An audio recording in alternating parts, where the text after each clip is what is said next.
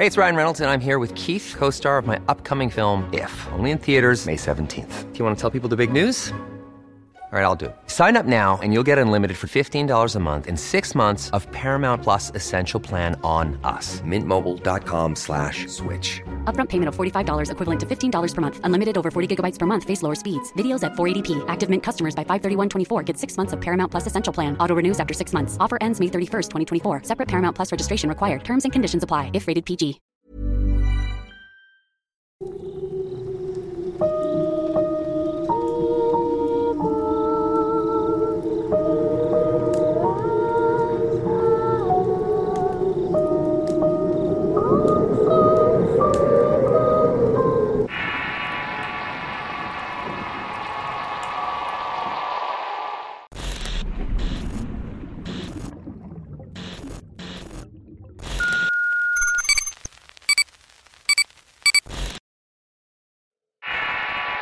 Luces en la cascada. Historia escrita y adaptada por Álvaro Ramos para relatos de horror. Me dejaron venir a despedirme. Esta es la última vez que nos vemos. Mañana en la noche vendrán por mí a donde mismo y esta vez ya no habrá regreso. No sé qué son, pero ellos dicen que son dioses. Los quiero mucho y siempre lo hice y para siempre lo voy a hacer. Alonso es mi hermano y yo ya hace dos años que no sabemos nada de él. En 2018 fuimos a un viaje de campo y él se perdió. Un poblador cercano lo encontró tres días después totalmente sin ropa y lleno de marcas en el cuerpo. Siempre tuve la sensación de que Alonso realmente nunca regresó. Mi familia es originaria de un pueblo en el interior y cuando yo tenía cinco años nos mudamos a vivir a la capital. Mi padre había encontrado mejor trabajo y mi madre siempre iba donde él iba. Es artista y no necesita estar en un punto fijo. Desde muy pequeños fuimos educados para amar y respetar a la naturaleza. Mi hermano mellizo Alonso y yo crecimos teniendo esta formación. Nuestros padres nos contaban toda clase de historias sobre su vida en el campo, las vivencias de los abuelos y las excursiones con sus amigos. Sin duda alguna eran otros tiempos para poder disfrutar de todo aquello. En nuestro cumpleaños número 9 nos regalaron un telescopio con el cual todas las noches intentábamos encontrar cometas o estrellas fugaces. Observábamos a la luna cuando estaba llena y soñábamos con algún día poder explorar el universo. Pero la realidad es que la ciudad era muy ruidosa y cargada de luz porque poco se podía ver. Era por eso que cada tanto nuestros padres nos llevaban a acampar. Allá agarrábamos un poco más de aire fresco, decía mi padre. La noche que desapareció Alonso, algo muy extraño ocurrió. Habíamos estado nadando cerca de una cascada. Mi madre leía sentada en una de esas sillas plegables de camping. Mientras tanto mi padre intentaba pescar algo en aquel río. El campamento estaba a unos 800 metros de ahí en una zona un poco más segura y cercana a la camioneta. Ese día el tiempo estaba pasando muy rápidamente y en un abrir y cerrar de ojos ya eran las 4 de la tarde. Y en cuestión de nada ya habían dado las 6. Acá oscurece temprano en esa época del año por lo cual decidimos volver al campamento para cenar. ¿Viste las luces? me preguntó Alonso mientras no dejaba de mirar en dirección a la cascada. No, ¿De qué luces hablas? Mejor sal ya que papá va para el campamento. No, no, de verdad te digo, un par de luces entraron en la cascada. Deja de hacerte loco y vámonos yendo que se hace tarde. Alonso era el típico chico distraído que todo el tiempo tenía la cabeza puesta en otras cosas, menos en lo que debería y esa tarde no fue la excepción.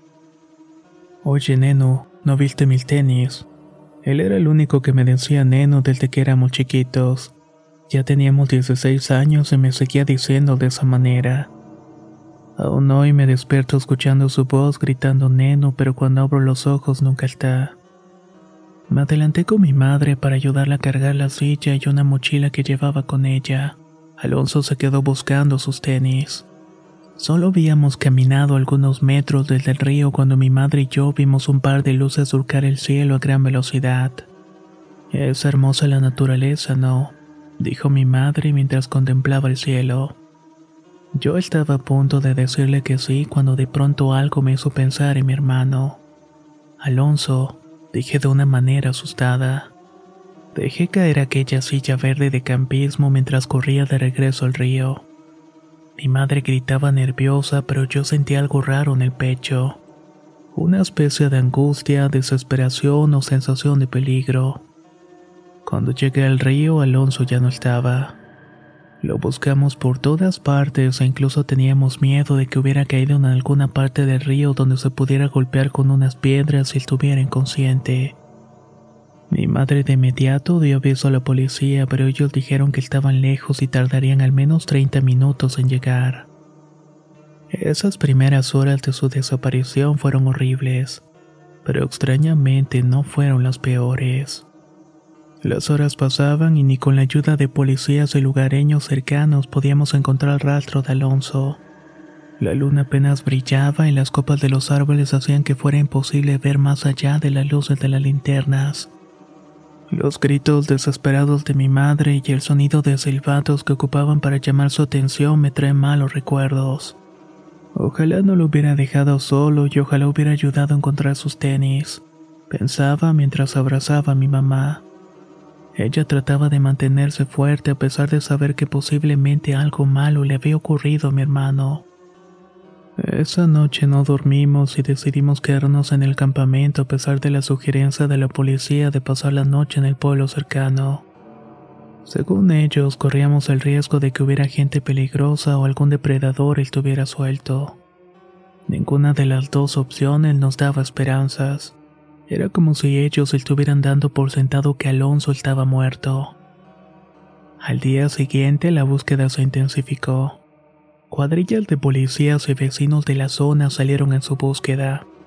Les dije que posiblemente estaba descalzo y le dimos una de las prendas a un policía que usaba un perro de búsqueda. A mí algo me decía que seguía vivo. Ven que dicen que los gemelos tienen esa conexión, pues esa fue la primera vez que yo sentí algo parecido. Mi familia estaba cansada y apenas habíamos comido y el clima no ayudaba mucho tampoco. Los voluntarios también se veían frustrados. Nos decían que no debería estar lejos, pues salir de esa zona a pie difícil. Además que nadie había visto vehículos extraños salir de la reserva. En mi interior había algo que no me dejaba tranquila. Esas luces, las mismas que seguramente había visto mi hermano minutos antes de que mi madre y yo las viéramos. No eran luces diferentes ni estroboscópicas, eran dos simples luces blancas que habían recorrido el cielo hasta perderse. Eran muy parecidas a la descripción de Alonso. Pero ¿qué relación podrían tener? De verdad estaba considerando que un fenómeno como ese tenía que ver con la ausencia de mi hermano. Ya estaba llegando a ese punto, ya estaba entrando a ese estado de desesperación, en el cual cualquier teoría es válida con tal de darle sentido a ese evento tan aterrador. Por instrucciones de los encargados de la búsqueda, mi madre y yo nos fuimos a descansar a un hotel en el pueblo más cercano. Mientras tanto, mi padre se quedó pendiente de cualquier cosa, por si en algún momento algo encontraba, nos iban a llamar. Esa segunda noche tuve pesadillas muy extrañas. Veía a mi hermano caminando en un larguísimo túnel de luz, pero no se veía ese camino que te pintan cuando mueres. Esta vez era como si él caminara hipnotizado hacia ella y yo no lo podría detener. Corría detrás suyo para sacarlo de ese trance, pero cuando me acercaba lo suficiente un centenar de manos me detenían. Selling a little or a lot? Shopify helps you do your thing however you cha-ching. Shopify is the global commerce platform that helps you sell at every stage of your business. From the launch your online shop stage to the first real life store stage, all the way to the did we just hit a million orders stage. Shopify is there to help you grow. Shopify helps you turn browsers into buyers with the internet's best converting checkout. 36% better on average compared to other leading commerce platforms because businesses that grow grow with Shopify. Get a $1 per month trial period at shopify.com/work. shopify.com/work. Spring is my favorite time to start a new workout routine. With the weather warming up, it feels easier to get into the rhythm of things. Whether you have 20 minutes or an hour for a Pilates class or outdoor guided walk, Peloton has everything you need to help you get going. Get a head start on summer with Peloton at onepeloton.com. Desperté al día siguiente gritando su nombre y únicamente para ver a mi madre llenar su bolso a toda prisa. Date prisa, me acaba de llamar tu padre. Dice que encontraron a tu hermano y lo van a llevar a una clínica para revisarlo. No hice preguntas y únicamente recogí mis cosas y salimos con rumbo a la clínica donde tenían a Alonso. Desde que llegamos me impidieron verlo y supe que algo estaba mal. A mi hermano lo encontró un lugareño recostado en una roca cerca del río y de la cascada. Estaba completamente desnudo y tenía marcas por todo el cuerpo. No eran cortadas ni quemaduras, simplemente eran marcas extrañas. Eran como una serie de moritones que dibujaban patrones. Parecían símbolos que le recorrían desde el pecho hasta la espalda. Mi hermano no sentía dolor, pero gritaba que lo llevaran a casa. Decía que tenía mucho miedo y que afuera lo estaban observando. Era lógico su estado de shock, después de haber pasado tres días sin comer y expuesto a la naturaleza. Mi familia decidió no levantar cargos porque no había quien levantárselos. Dejamos todo como un simple malentendido, volvimos a la casa.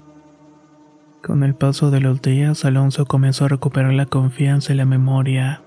Comenzó a contar historias completamente fuera de la realidad. Decía haber estado en un lugar donde todo era de color blanco y donde había personas que no podía ver pero que podía escuchar le decían que eran dioses, que tenía que asegurarse que nosotros, su creación, no consiguiéramos el poder para revelarnos. También decía que las marcas en su cuerpo habían sido hechas con un artefacto que nunca había visto que le habían hecho una operación en la que todo ese tiempo estuvo consciente. Dijo que veía cómo le abrían el pecho para sacar y meter cosas y le levantaban la piel de los pies para tomar muestras de sus huesos.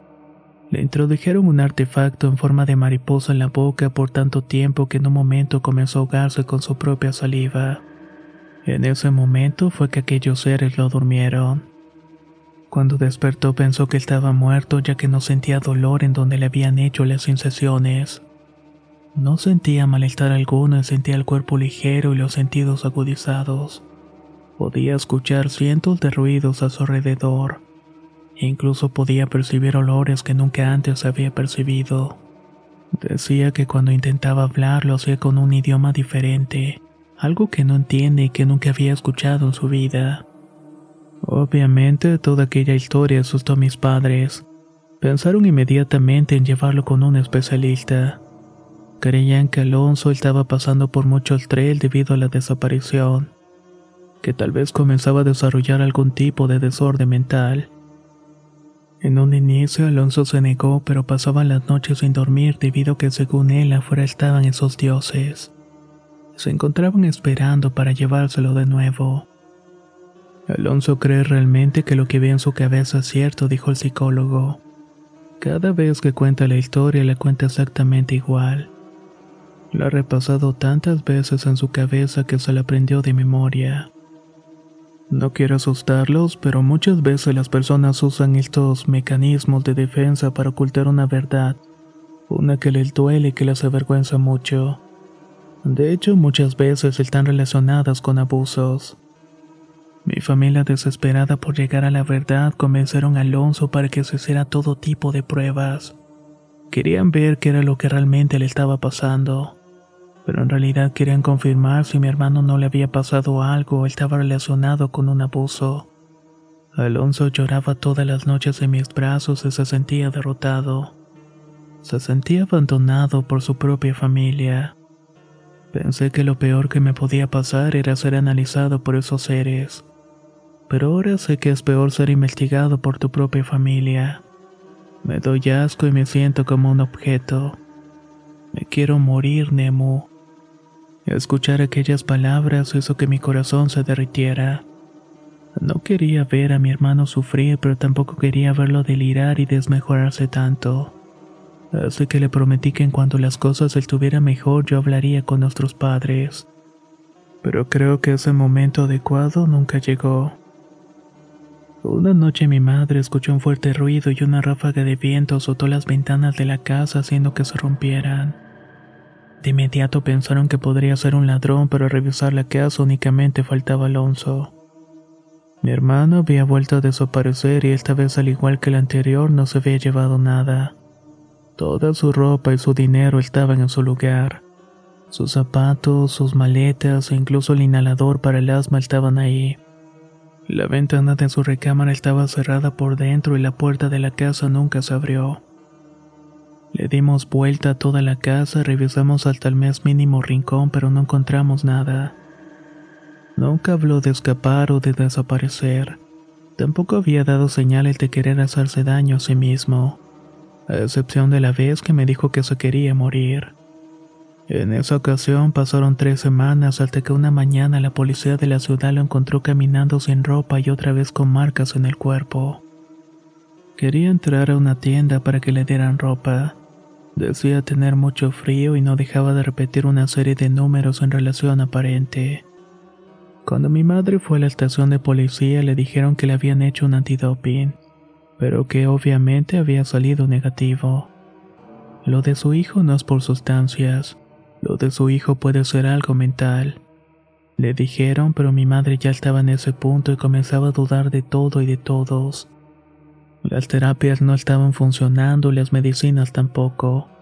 Los estudios de laboratorio no arrojaban nada extraño y esas marcas en su piel cada vez eran más y más. ¿Y si Alonso dice la verdad? Preguntó mi madre en una de las reuniones que hacíamos cuando él caía dormido a causa de los calmantes. No puedo creer que estés considerándolo. Alonso está enfermo y tal parece que tú lo quieres aceptar.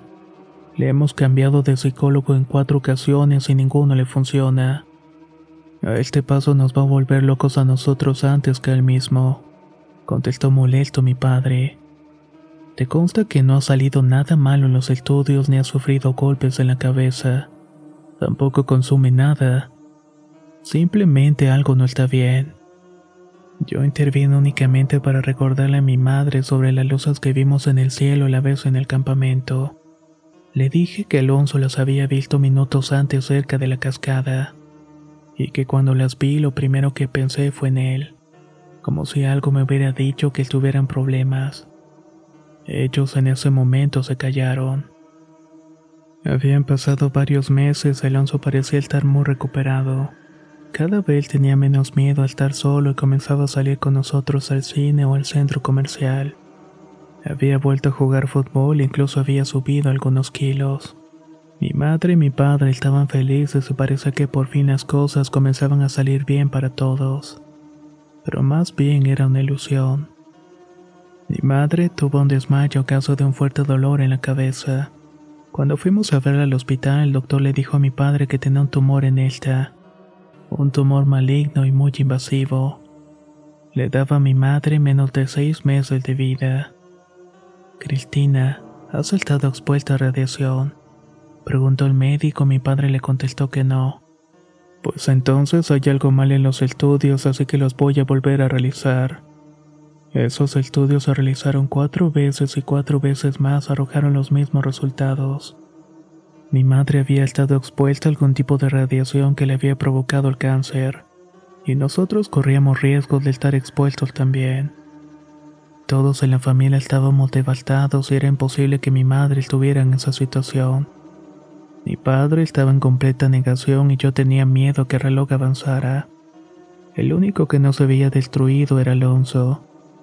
Él pasó los últimos cinco meses cuidando a mi mamá, dándole la mejor calidad de vida posible y por alguna razón a pesar de su situación, mi mamá el día en que partió lo hizo sonriendo en los brazos de mi hermano. Un mes después de la muerte de mi madre, Alonso desapareció por tercera vez pero esta vez fue diferente. Su recámara estaba toda tirada, había ropa por todos lados y su lámpara de mesa estaba rota. Parecía como si hubiera forzajeado para que no se lo llevaran. Pero una vez más no hubo rastro de él por al menos mes y medio. En la central de policías ya no querían tomarnos en cuenta y decían que el problema de mi hermano era familiar. E incluso amenazaron a mi papá con investigar si Alonso sufría algún tipo de abuso. Entendimos que ya no nos querían ayudar e incluso mi padre se veía harto de la situación. Lo buscamos con ayuda de las redes sociales, pero no hicimos mucho más. Algo en mi interior me decía que pronto iba a volver, igual que las veces anteriores, aunque esta vez diferente. Las pesadillas ahora eran cada vez más constantes y agresivas. Lo escuchaba gritar y pedía ayuda e incluso lo veía lleno de sangre caminando nuevamente por el mismo camino de luz. Yo gritaba y le preguntaba por mamá, pero él no respondía. Solamente caminaba lentamente en el túnel. Un día desperté a causa de las pesadillas y vi por la ventana un enorme búho que me miraba fijamente. Movía su cabeza de un lado a otro sin quitarme la mirada y de pronto, una luz cegadora hizo que cerrara los ojos en un instante. Cuando volví a abrirlos, el búho ya no estaba. Bajé la cocina por agua y ahí vi que mi padre estaba llorando en el desayunador. A su lado tenía la foto de mi madre, Alonso y un papel. ¿Qué hace el despierto? Pregunté. No podía dormir, me contestó mientras guardaba el papel y se limpiaba las lágrimas. Mi hermano va a regresar, siempre lo hace, lo que me preocupa es que en qué condición lo va a hacer. A mí no me preocupa su condición, yo solamente quiero que vuelva, no quiero dejarte sola. El silencio se apoderó de la cocina y de pronto me dijo, yo también tengo cáncer. El doctor Rivarola me dijo que hay un 60% de probabilidades de vivir, pero de todos modos es muy complicado. Sentí que el mundo se me estaba cayendo. Apenas estábamos procesando la pérdida de mi madre, cuando ya tenía que preocuparme ahora por la vida de mi papá. Y eso sin mencionar que aún aparecía mi hermano. Esa noche decidimos dedicarnos únicamente a las quimioterapias de papá y esperar que un día Alonso regresara con bien. Yo seguía sintiendo que él estaba vivo y que un día de estos iba a regresar. Y lo hizo. Esta vez Alonso apareció de noche y como pudo me habló por teléfono a la casa para decirme que estaba en una estación de gasolina. Se encontraba fuera de la ciudad y que una familia le había ayudado y que le había prometido 2.500 pesos de pago por el teléfono. Fui por él pues no tenía cómo volver y en el camino me dijo algo que me dejó helada. Sé que ese dinero era para las medicinas de papá, pero no te preocupes, ya no las va a necesitar. Papá va a estar bien y no voy a permitir que le pase lo mismo que a mamá. A mi padre le habían detectado el cáncer en el tiempo que Alonso estuvo desaparecido. Era imposible que supiera si acababa de aparecer de nuevo. No había tenido comunicación con nadie y yo era la única de la familia que sabía de aquello, además del doctor Rivarola. ¿Cómo es que sabes lo de papá? le pregunté. Si te digo, no me lo vas a creer y vas a pensar que estoy loco. Ya no quiero volver a pasar por lo mismo. Alonso, tienes que decirme la verdad. ¿A dónde vas cuando te desapareces? ¿Qué haces allá? El cuento de que eres raptado por ser el de otro planeta ya nadie se lo cree. ¿Por qué dices que no vas a permitir que le pase lo mismo que mamá? Nenu, solo me dijeron venir a despedirme. Esta es la última vez que nos vemos. Mañana en la noche vendrán por mí a donde mismo, y esta vez ya no habrá regreso. No sé qué son, pero ellos dicen que son dioses y yo les prometí dejar que me lleven a cambio de la salud de ustedes dos. Cuando me lo propusieron el trato incluía a mamá y yo no acepté. Ya sabemos cómo terminó todo. Ahora entiendo cuál es mi propósito y por qué me eligieron a mí. No pretendo que me entiendas o que me creas, solamente quiero que confíes en mí. Los quiero mucho, siempre lo hice y para siempre lo haré. Esa noche tuvimos una larga charla con papá. Alonso le dijo todo lo que sabía y con lujo de detalle nos platicó sobre el lugar a donde iba cuando desaparecía.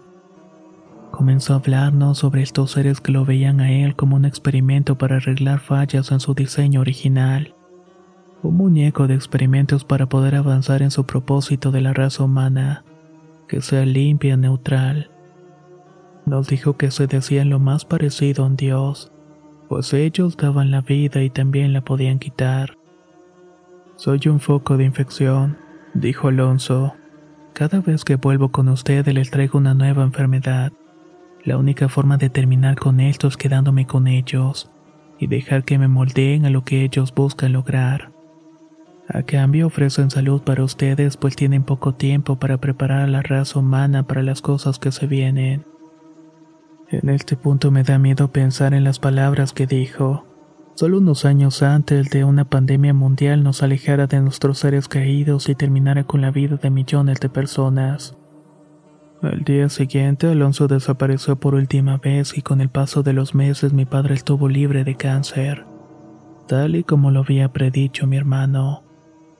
Al día de hoy ya no siento la conexión con Alonso. Por más frío que parezca, ya no siento que esté con vida. Hay una lápida en el panteón que lleva su nombre y que llenamos con sus cosas favoritas. Pero nunca la visitamos. Sabemos que se fue de este mundo y no lo hizo de manera normal. No sé qué tanto de su historia es cierta y no sé si realmente las cosas que decía tienen conexión. Pero desde aquella vez que vimos esas luces en la cascada no dejo de observar el cielo. Todavía conservo ese viejo telescopio que tiene nuestros nombres grabados con nuestras fechas de cumpleaños. Es el objeto que ocupo para mirar las estrellas y buscar la luz que seguramente desprende mi hermano para alejarnos de lo que nos hace mal. Siempre te voy a recordar.